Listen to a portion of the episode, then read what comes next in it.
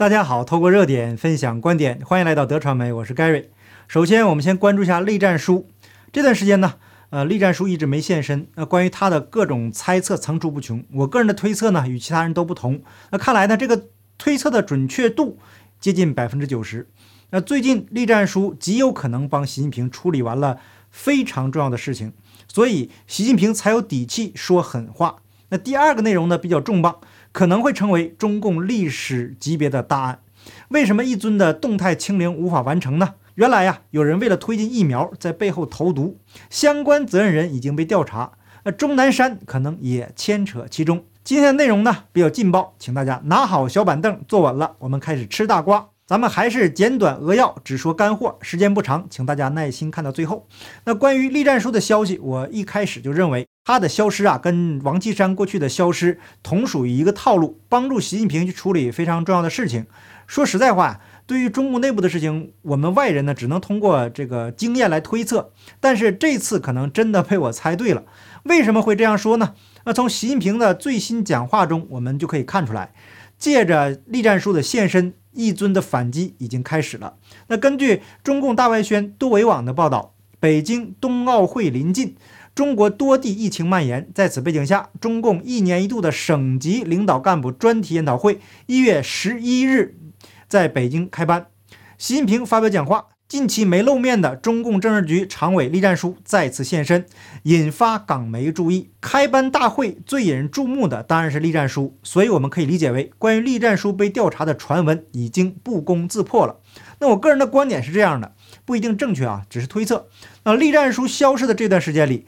如果按照我个人前面的推测，他是帮助一尊处理反袭大佬，那么作为反袭势力的一方，也是经过了拼死挣扎，所以才不断的释放各种假消息，比如栗战书被调查无法露面，借此反击以稳住反袭派的军心，那从而呢对抗栗战书的调查，但是最终的结果还是栗战书完成了他主子交代的任务。那在栗战书现身以后，一尊开始放狠话了。进反腐败斗争取得压倒性胜利，并全面巩固。那我个人的理解是啊，他这次赢了，并且取得了压倒性的胜利。那接下来他说，但党风廉政建设和反腐败斗争永远在路上，一刻也不能放松，要以抓铁有痕、踏石留印的坚韧和执着。继续打好党风廉政建设和反腐败斗争的这场攻坚战、持久战。那不论谁在党纪国法上出问题，党纪国法绝不饶恕。那在中共的话语体系里面，永远是党在先，国在后，也就是党纪大于国法。所以中共说的依法治国，也就是说中共用法律来治理国家。那法律在他们手里呢，想打谁就打谁。中共是凌驾于法律之上的，这不是很明白吗？那自干五小粉红们怎么就不懂呢？为什么反腐败斗争永远在路上？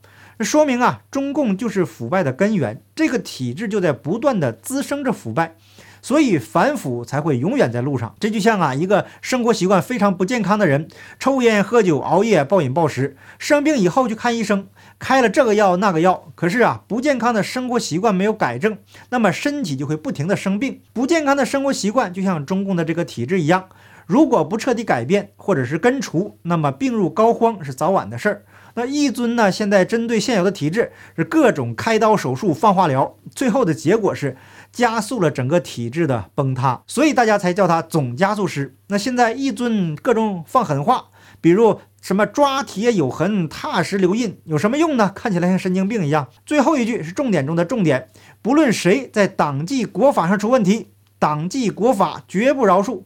如果我个人推测没错的话呀，这次栗战书替他的主子处理了一个非常棘手的大人物。那至于具体是谁，还需要观察。但是今天呢，却有一个超级大瓜浮现了。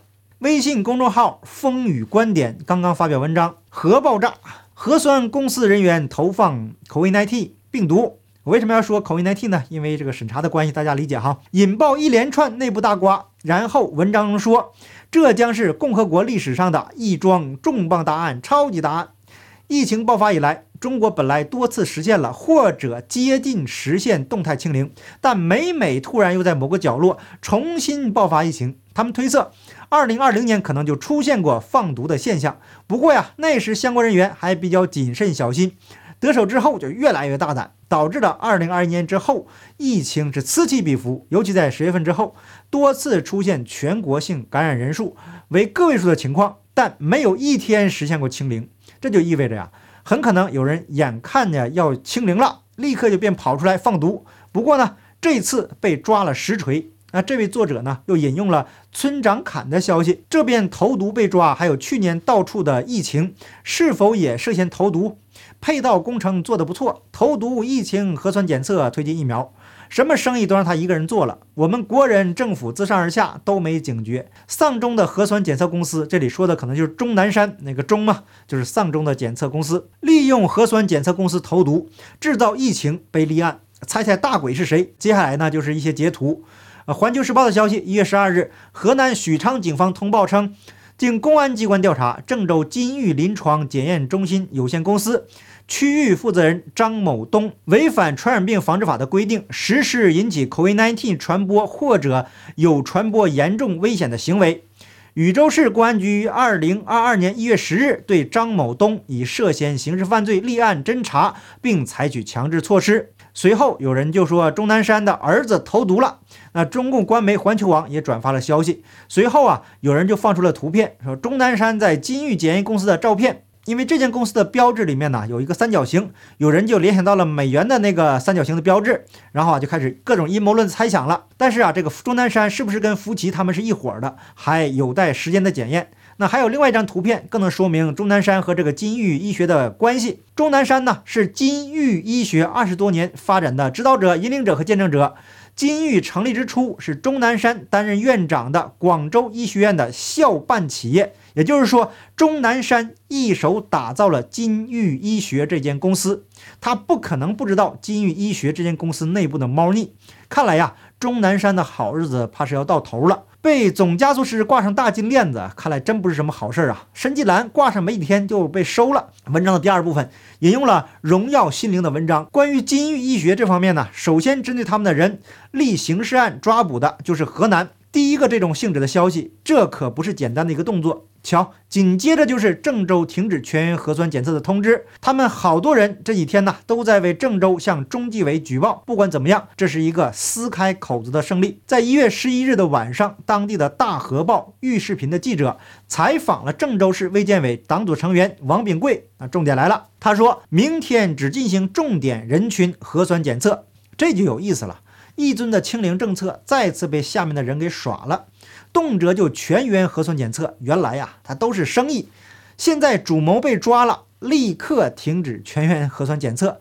接下来的截图就显示，金域医学就不说了，学术主席钟南山、柳传志是早期投资人。随后啊，联想的黑料也被扒了出来。二零二一年一月，联想被爆出收购门事件，让其在医药医疗板块的操作广为人知。原来这个联想控股早就盯上了中国唯一能生产脑梗独家急救药八曲霉注射液的北京托比西药厂，直接收购不成，便通过旗下的新生药业拿下了八七霉原料药国内的供货权，逼迫北京托比西药厂就范，结果导致全国临床八曲霉注射液告急，价格飙升，直接威胁广大脑梗患者的生命健康。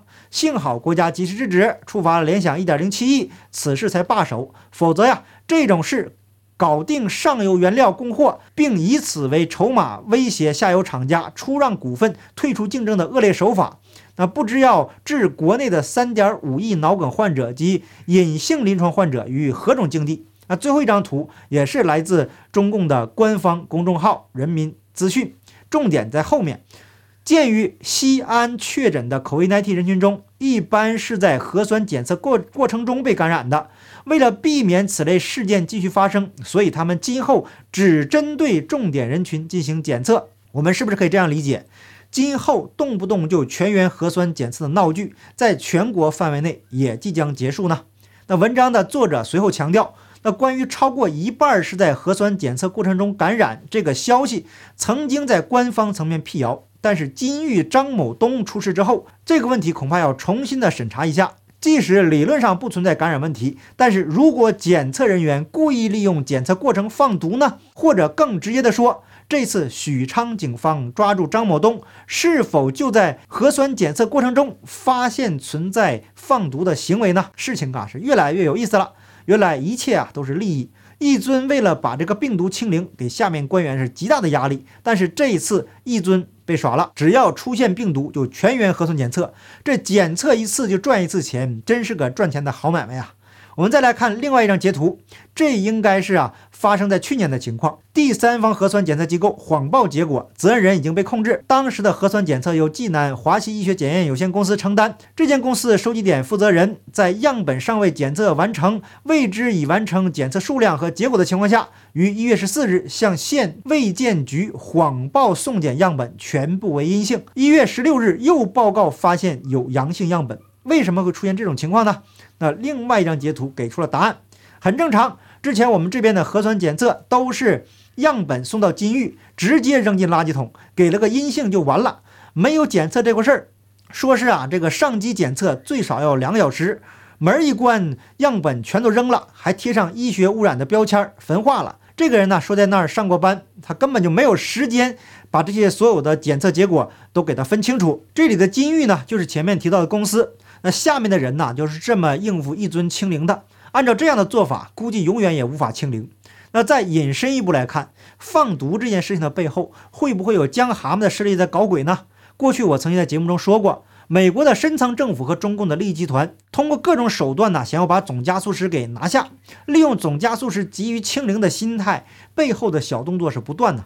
现在谁最希望看到中国民不聊生，越来越好呢？一尊肯定是不希望看到了，因为这会影响他的连任。而反对他的人是最希望看到混乱的，而且是越乱越好，最好天下大乱。放毒是一个 CP 值非常高的手段，让一尊和他的手下官员们疲于奔命。越混乱就越能证明统治者的无能。这次一尊是否被无间道了，还需要时间来证明。好，感谢您的点赞、订阅、留言、分享，我们下期节目见，拜拜。